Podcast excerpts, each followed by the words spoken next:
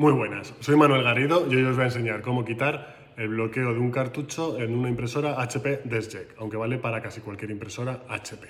Lo primero que hay que hacer es abrir la aplicación. Dentro de la aplicación entramos en configuración de impresora, configuración avanzada. Aquí puedes ir a herramientas o a caja de herramientas.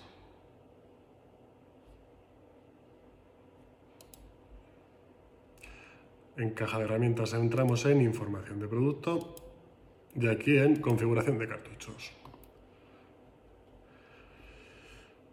Aquí en configuración de cartuchos está la opción de encender o de apagar. Entonces le daríamos a apagar y le daríamos a aplicar. Si pones un cartucho y tienes la opción de protección activada, ese cartucho se va a bloquear entonces solo lo vas a poder usar en esta impresora o en la flota de impresoras.